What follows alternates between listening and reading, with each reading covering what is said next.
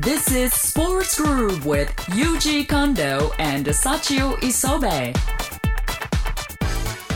ここからは Use the Eyes 私近藤裕二のスポーツへの思いを語るコーナーですえー今週はですね楕円形のボールの魅力と題してお話ししていこうと思います、はい。えー9月に入っていよいよアメリカンフットボールの NFL が始まりましたねでそれとほぼ同じ時期にラグビーのワールドカップもニュージーランドで開幕しましたよね、はい。であのこのラグビーとラグビーのあのラグビーとアメリカンフットボールは、まあ、いわば親子というふうにもうこの番組でも何度も言ってますよね、はい、勉強しました。サッカーからラグビーが生まれてラグビーからアメリカンフットボールが生まれたというね、えーまあ、そんな近い関係にあるんですけれども、まあ、両スポーツに共通しているのはやはりフィジカルコンタクトが激しくて、はいあとトライとかタッチダウンね、えーキックでの得点などというふうに似てるもう共通項たくさんあるんですけれども、まあ、なんといっても共通項は楕円形のボールを使うと。はい。これね見た目からしても大きい共通点ではないかと思うんですが、どうですか磯部さん他楕円の球のボール、ね、他のスポーツにはないですよね、この形。そうですよねであのラグビーの方がこれかなり大きく、えーなっていますでしかもよく弾む材質なんですねはい。でアメリカンフットボールの方はこれ片手でも持てるほどちょっとこう小さくなってるんですけども、しかもすごく硬くてあまりこう弾まないようになってるんですよ、アメフトのボールの場合は、まあ、そんな特徴があるんですけれども、まあ、しかしねあの不思議な楕円形誰が考えたんでしょうね、ね、あれ実際にね、うんあの前に私も投げさせてもらったことがあるあるんですけど、ええあれギュンギュン回転しながら飛んでいくんですよそうスね。パイラルっていうんですけどね、はいそのスパイラルがねうまくいった時にまた、えー快感があるんですけども、うん気持ちよかったでうすんで僕もね、この楕円形のボールに見せられて、ええアメリカンフットボールを始めたんですけども、はいあのこの改めてねこの楕円球の魅力についてちょっと考えてみたんですよはい。でちょっとね魅力を3つに分けてみましたでそのうちいきましょうかじゃあ魅力その1壁当てができないことお、そうですよね。そうあの楕円形のボールはこれ壁に当ててもねキャッあの戻ってこないもわからないじゃないですだかね、どこに跳ね返るかわからないですもんね。そうそうでいいん一じゃない人で練は習できないっていうところなんですよ、絶対友達と一緒にやらないとはいうまくならないっていうね、いなるほど。 ええどっちに転ぶかわからないっていう、確かにはいだから必ずこう人と何かをやるっていうことを求められるそんな部分なんですよ、人と協力するとそういう。そうそうこれが大影響、へーまあ、ラグビーにしてもやっぱ2人でこうね、はいトスしながらあのやるわけですよなるほどねねでもここれが逆に1人でできないから嫌だもう僕もね子供の頃野球の壁当てをしてましたけどやっぱそれできないって寂しいっていう人もいるかもしれませんが僕は逆にこう2人だからこそあのキャッチボールできるこの楕円形に魅力を感じましたねで魅力その2はどう転ぶかわからないほう、転ぶかわからない。これはもうよく言われますけれどもね、もうとにかくそういう形をしてますんでどこに転ぶか分かりませんよね、はいでそのボールを追いかけるにはこれたくさんの必要が必要なんですあのたくさんの人が必要なんですねお前じゃあ左側見といて俺右側見とくからこれ役割分担をこなるこほどで生ま生んでくるとはい。だからこうそれぞれが違った行動を取るということが必要で、まあ、つまりチームとしての作戦とかフォーメーションがこうこの楕円形の形のボールを使うことによってものすごくこう重要になってくるということなんですよね。なるほどはいえー、もう一部さんはあのボール転がしてこう取ったこととかあります楕円球のボール。いやそのそうですね、んまあ、このチームでねスポーツグループチームでやりましたけど、うんでも確かにみんなで事前に協力して、んはい話し合いするときにすごく絆が生まれましたよね。そうでしょう、んえーまあ、そういった、ね、会話ももちろん出てくるしどこに転ぶかわからないっていうね、えーそういったところもまた魅力だと思うんですけどそれがまたその神経とか脳細胞とかを鍛えるのに非常にいいんでなるほど、うん、ぜひともやってみてくださいそして最後魅力その3人生と同じだと いうことなんですよ、はいどっちに転ぶかわからないあーね僕の人生と同じですよ最後人生にしちゃうんですね。うんあなるほのどスポーツね、もうこれはい楕円球に限らずですよ、もうスポーツ自体が人生なんですけども、うんはまいあ、その中にもこのねこの楕円球にもいろいろなメッセージがあって、まあ予測できてしまう人生なんて面白くないですよね。はいうん、で常にいろんなことを想定しながら、まあ、ある時はこう思い切ってリスクを背負ってはいいかなければいけない時もあると、ね、本当にこういう楕円形のボールにね僕は見せつけられてやはいってきたわけですけどもどうですかあと磯部さん言ったように、はいそのスパイラルを投げるっていう意味でも、あのーこの丸のボールに比べてねこう楕円球のボールの方が実は手にしっくりきたりするんですいやよ。そうなんですよねし持ちやすいんですよね、うんあの形がそうそうで楕円球のボールを投げるのも、い実はあのスパイラルを投げるのも実はですよメカニック的には野球のボールを投げるのと一緒なんですよえみんな分かってないのそうなんですか、うん形が違うのにそうだからアメリカンフットボールのクォーターバックは大体高校時代までは高校でピッチャーやってる選手が多いんですよああそうですうんだか、ら同じなんですだからねちょっとこうだからまあ今学校でねえーフラッグフットの授業入ってきましたけれども、はいそういったあの楕円球に触れ合うことによって、あ一緒のような、ね、面白いもんなんだなというふうに気づいていただければまたアメリカンフットボールやラグビーをする人も増えるのではないかと期待しています、えーというわけで今週は楕円形のボールの魅力と題してお話ししました以上 Use the Eyes でした Sports Groove. 磯部社長の新井花行さあ始まりました磯部社長の新井花行このコーナーは私磯部社長が花行を荒くするほど興奮する話をさせていただきます今日も相方としてスポーツグループのスタッフズッカーが隣にいてくれていますズッカー今日もよろしくお願いしますお願いしますさあ今日のテーマはですねはい私が将来本のタイトルを書くとしたらちょっと待ってちょっと待ってちょっと待ってちょっとおかしいおかしい今これおかしいおかしいですちょっとよ今おかしいですねもうもう一回もう一回言い直しましょうよはい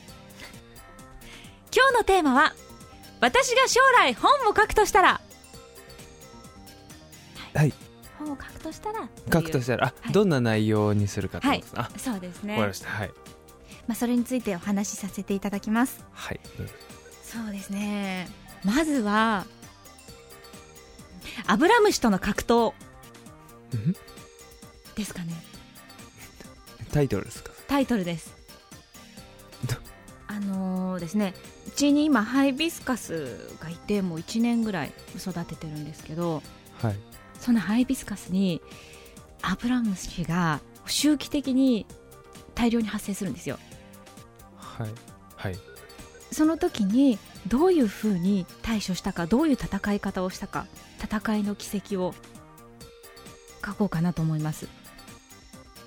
それ売る気ありますうーん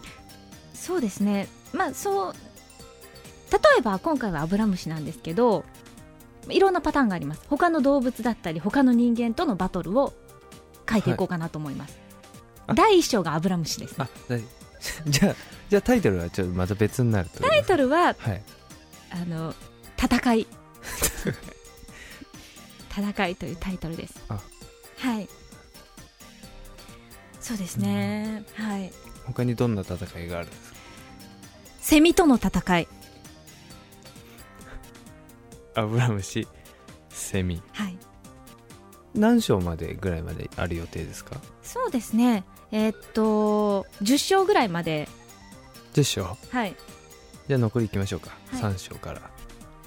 第3章ははい身内編どういうことですか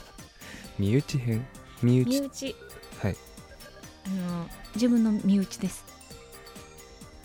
身内は誰ですかみ私の妹ですあ妹あ妹とついに直接対決っていう戦いですしたんですかいやこの後控えてますあこれからはいなんか最近あなんかよく出てきますね妹さん、そうですねあれですよねなんか全然磯部さんに心開いてないんですそようでねすそうです、磯部さんははい彼女と、まあ、ボスキャラなんですけどうちの妹は、はいえまあえあれお二人いいますっとあそうですね、えっと、そうです私は4人兄弟で私次女三女で弟っていうんですけどはいうちの次女の妹の方ですねはい彼女と直接対決をしてみたいと思いますなるはいまあそうですね彼女はでもヨガで日々鍛えてるんでほどはいで私最近ちょっと運動もちょっとサボり気味なんではいちょっと対決としては分が悪いんですけど、こうどういうふうに戦えばはいうまくいくのかとか、その辺もちょっと専門家の方にお話聞いてみたいと思います。え何ですかそれ殴り合 いですか殴り合いするんですかそうですね、キャットファイト的な、キャットファイト はい、檻の中でね、キャットファイトってあるじゃないですか。はい。あれをちょっとうちの妹としてみたいですねマジではい、本当はい、あ本当ですかはい、わかりまキしャたットファイト。あぜひぜひじゃあ第4章ははい第4章、そうですね。第4章は5回5回対決5回対決はい ミミズ対決どなえどっちえなんですかあの私釣りをやってるじゃないですか、はいで、まあ、誤解とかミミズっていうような、まあ、青い染めってわかりますか5回5回ってなんですかごめんなさ誤解っていはいあれ誤解って青い染めのことなんですかねあ釣り具の専門用語かなんかなんですかあれいやごめんなさい釣りの専門用語では青磯目って言うんですけど、